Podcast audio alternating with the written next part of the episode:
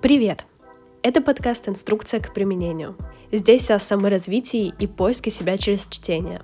Меня зовут Лина, я продюсер онлайн-запусков и создатель книжного клуба. Приглашаю тебя читать вместе, Вступай в книжный клуб, где мы совместно выбираем литературу, читаем, устраиваем созвоны и обсуждения. А еще важная новость. Я запускаю бесплатный поток, где мы прочтем книгу совместно с экспертом и начнем с психолога. Вступай в телеграм-канал по ссылке в описании. Там вся подробная информация о датах, формате, книге, эксперте. Буду тебе очень рада. Давай читать вместе. А теперь перейдем к выпуску.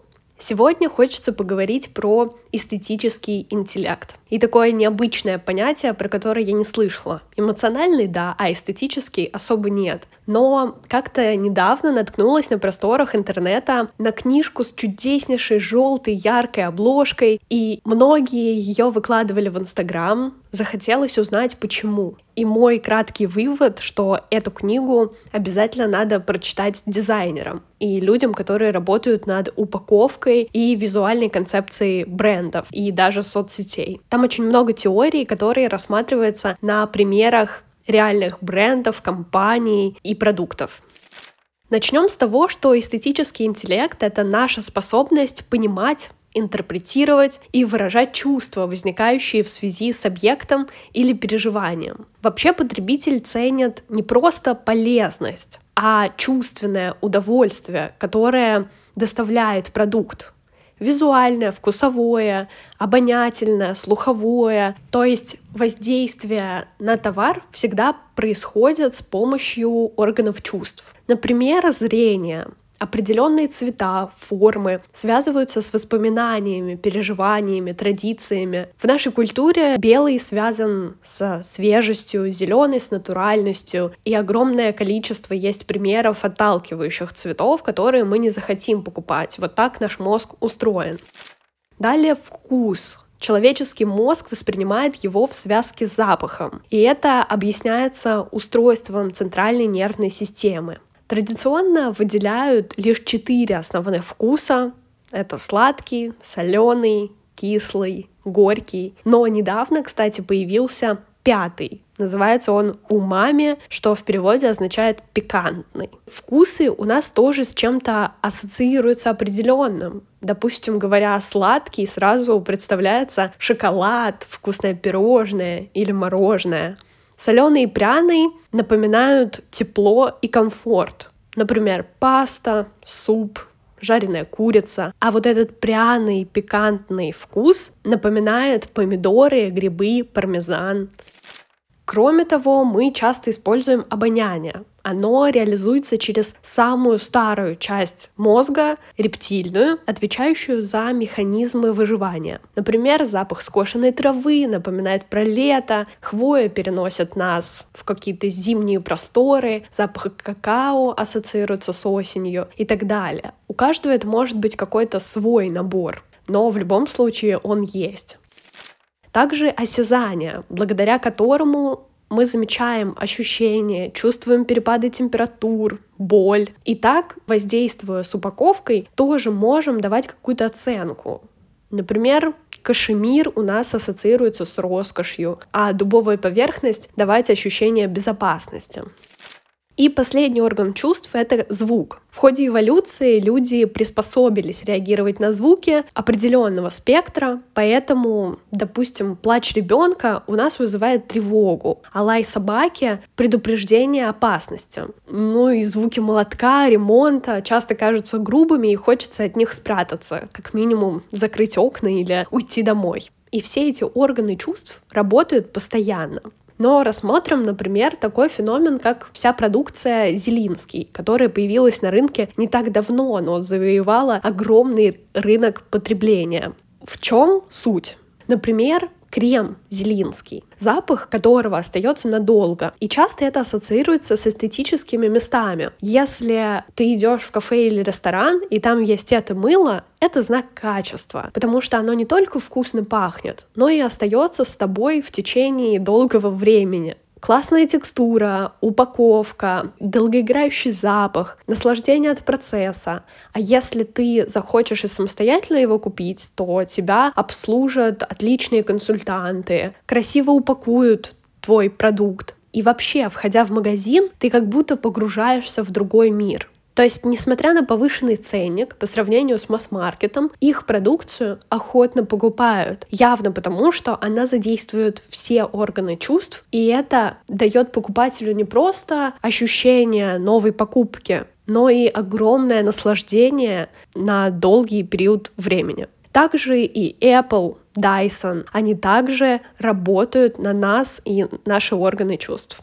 Вот об этом и хочется поговорить. Вообще, эстетическое удовольствие — это глубокая удовлетворенность или радость, возникающая после использованного продукта или услуги, пережитая с использованием органов чувств. И главное, что их должно быть затронуто минимум три из пяти. То есть поход в ресторан или Диснейленд, мы получаем там огромное количество удовольствия, эмоций, наслаждения, и, конечно же, все это у нас ассоциируется и в дальнейшем. Один раз, сходя в красивый, дорогой ресторан, мы хотим туда еще. Или хотим ходить в такие же заведения, потому что там нам понравилось. При создании своей продукции нужно учитывать несколько важных вещей. Обращаться к покупателю по имени. И второе, конечно же, продумать дизайн и удобство упаковки. Плюс, возможно, давать какие-то тестеры или небольшие плюшки, подарки, письменные благодарности за покупку. Это все влияет на эмоциональную часть. Так вырастает лояльность к вашей продукции и бренду. Рассматривая косметику, есть огромный выбор помад, но почему-то Шанель как будто вызывает ощущение роскоши, мы, заходя в магазин, видим красиво выстроенную косметику. Так еще и просто, когда берем в руки эту помаду, уже ощущаем, насколько она приятная. Шикарная упаковка, дизайн. Выбирая и покупая декоративную косметику, мы готовы платить за впечатления и ощущения, связанные с комплектом продукции которая окажется собранным в соответствии с нашими желаниями и предлагаемым только этой конкретной торговой маркой. Более того, это используется не только в косметике. Даже если рассматривать вина, шампанское, важна определенная форма бутылки. И это даже не для того, чтобы мы его покупали, а есть специальные варианты формирования запаха долгоиграющего вкуса вина, именно от формы бутылки зависит, сколько оно продержится и каким будет на выходе так еще и бокалы очень на это влияют. И если почитать в книге этот пункт, он довольно интересный о форме бокалов, что это как раз показатель места, в которое вы идете. В дорогих ресторанах используют определенную посуду, которая влияет на аромат и вкус вин. Интересный факт, например, еще о том, что еда на борту самолета часто кажется невкусной. А это как раз связано с тем, что у нас притупляется большое количество органов чувств там, и мы не ощущаем запаха еды, который вообще не раздается по самолету, ибо мы на высоте. Мозг привык к тому, что есть какой-то звук, а вокруг нас шум, так еще и нет запаха еды, поэтому все кажется совершенно невкусным. Также был интересный пример про Rolls-Royce, которые заменили какие-то части в своих салонах, и появился запах пластика, что очень сильно повлияло на продажи они узнали у клиентов, почему как раз это происходит, и начали просто разбрызгивать известный вкус дерева, который как раз и ассоциируется с Rolls-Royce. Люди покупают эту машину, чтобы ощущать эту безопасность и роскошь внутри своего салона. Более того, есть огромное количество примеров, и все они находятся в этой книге. Их просто невозможно рассказать. И некоторые бренды там вообще неизвестные, которые за рубежом где-то нашли своих клиентов и обрели популярность все это так здорово, как будто ты проводишь такой анализ со стороны и замечаешь, как правильно создавать продукцию, упаковку, как влиять на клиента. И все это обязательно стоит, конечно же, рассмотреть. Коды — это вообще звуки, слоганы, ассоциации, цвета, помещения, история бренда, ценности. Коды появляются из впечатлений и действий. запоминающихся благодаря эмоциональному переживанию. Для этого важно проводить аудит бренда, благодаря чему выявляются закономерности, узнаваемые элементы, и затем проводится тест на фокус-группе. Мы берем людей, которые готовы оценить, похоже ли это на наш бренд и ассоциируется ли все это с ним. То есть хотели бы они купить и нравится ли им то, что получилось.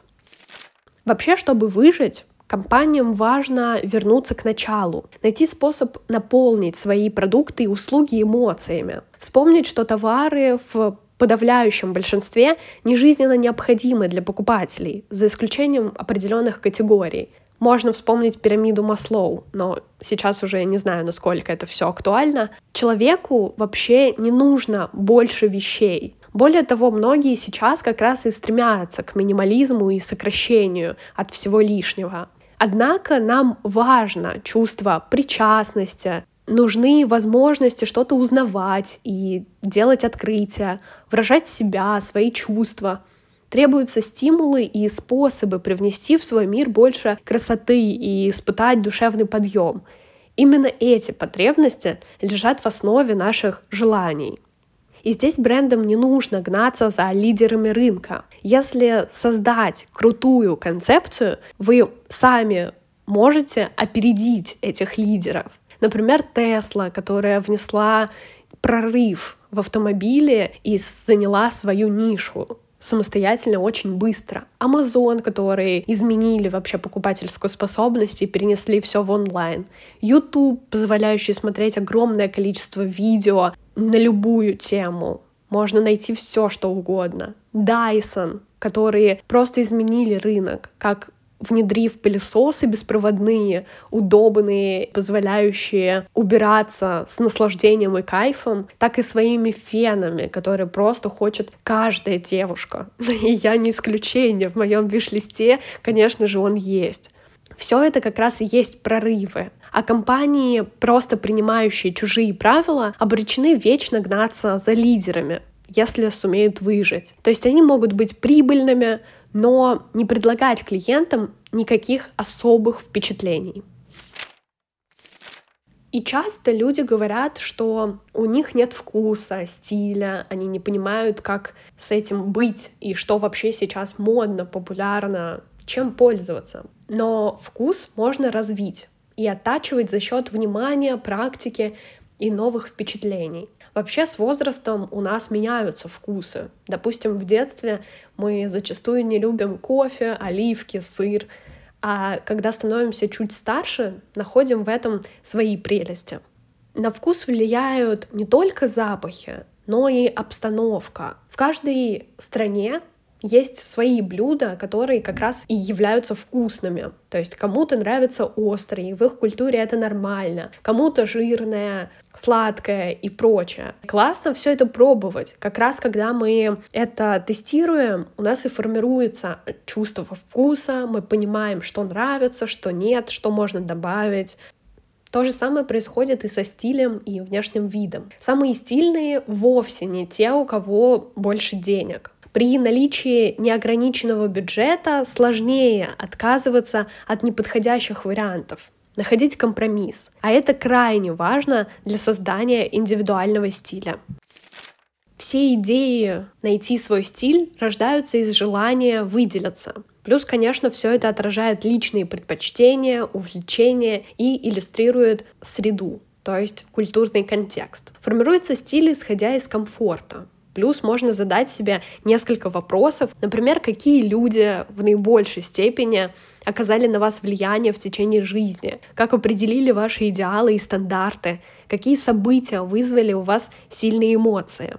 Иногда на нас мог оказать влияние какой-то фильм, актриса, прохожий человек, подруги, мамы. Но важно же найти свою индивидуальность. И, конечно, все начинается с понимания собственной фигуры то есть формы, подходящие силуэты, цвета. Но вся суть заключается в том, что тоже нужно пробовать, тестировать и искать то самое, в чем вы почувствуете себя не только красиво, ярко, но еще и удобно, комфортно. Все это должно сочетаться в вашей гардеробной. Если обращаться к пространству магазинов и как вообще организовывать бизнес, то можно выделить несколько шагов. Первый шаг — избавиться от лишнего сократить число вариантов, потому что чем больше вариантов, тем больше сомнений у людей, что выбрать. Шаг номер два — помогите человеку прочувствовать эмоции от товара еще до того, как они сделают выбор.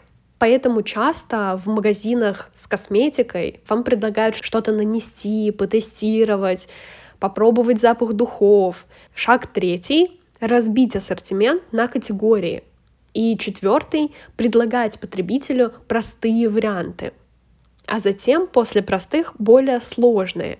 Допустим, выбрать сначала цвет машины, а уже затем ее комплектацию, потому что если вы вывалите на человека сразу миллион вопросов, то он растеряется и, возможно, вообще уйдет недовольным.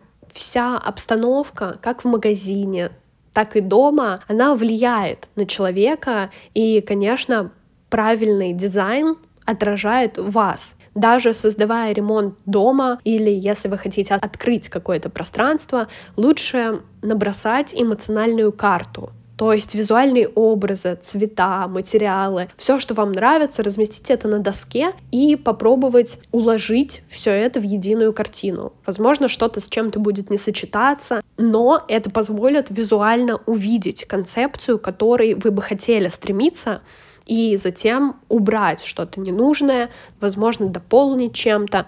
Например, глядя на мою комнату и квартиру, можно сразу сказать, что я минималист, потому что у меня все в белом цвете, и есть только какие-то небольшие цветовые дополнения. Ну и завершить тему эстетического интеллекта стоит вообще мастерством подачи информации. Когда мы создаем любой продукт или услугу, мы о ней рассказываем. И важно делать это правильно. Конечно же, не используя дурацких формулировок. Такие фразы, как качественный, красивый, лучший, потому что подходит не для всех. Как вы можете назвать свой продукт лучшим? Ведь это еще никак не обосновано. Или качественный. Клиенту непонятно, что значит качество. Вы же можете мыслить разными категориями. Важно задать себе несколько вопросов для оценки формулировок, которые вы создаете. Дает ли описание представление образа, который вы сами воображаете? Вызывают ли слова ассоциации? И связаны ли слова, которые вы используете, с ощущениями, которые хотели бы передать? Также важно относиться к клиенту как к личности плюс создавать упаковку адекватной продукту. Например, если вы продаете что-то натуральное, то используйте эко-упаковку, потому что тогда будут противоречия если они не будут совпадать друг другу. Например, для косметики важно использовать изысканную упаковку и открытость состава. Для еды важна концепция всего помещения, мелочи дизайна, музыка, запахи, вкусы еды. И, конечно, не забывайте воздействовать на чувства и эмоции, о чем мы говорили вообще на протяжении всего этого выпуска. И я как человек, который создает свои собственные планеры и также организует проекты, помогают запускать онлайн-курсы и ведет свой книжный клуб, нашла в этой книге как раз много небольших, но очень важных рекомендаций, которые действительно стоит попробовать и внедрить. И таким образом, возможно, улучшится даже обратная связь и эмоции от покупки клиентов. Интересно, как вам выпуск? Буду рада обсудить. Оставляй комментарии в моем телеграм-канале, ссылка в описании, и подписывайся на него. Там еще больше мыслей из книг, а также полезные ссылки анонсы и подборка с дополнительными материалами по сегодняшней теме. Спасибо за прослушивание, подписывайся на подкаст, ставь оценки, пиши комментарии. Услышимся на следующей неделе. Пока-пока.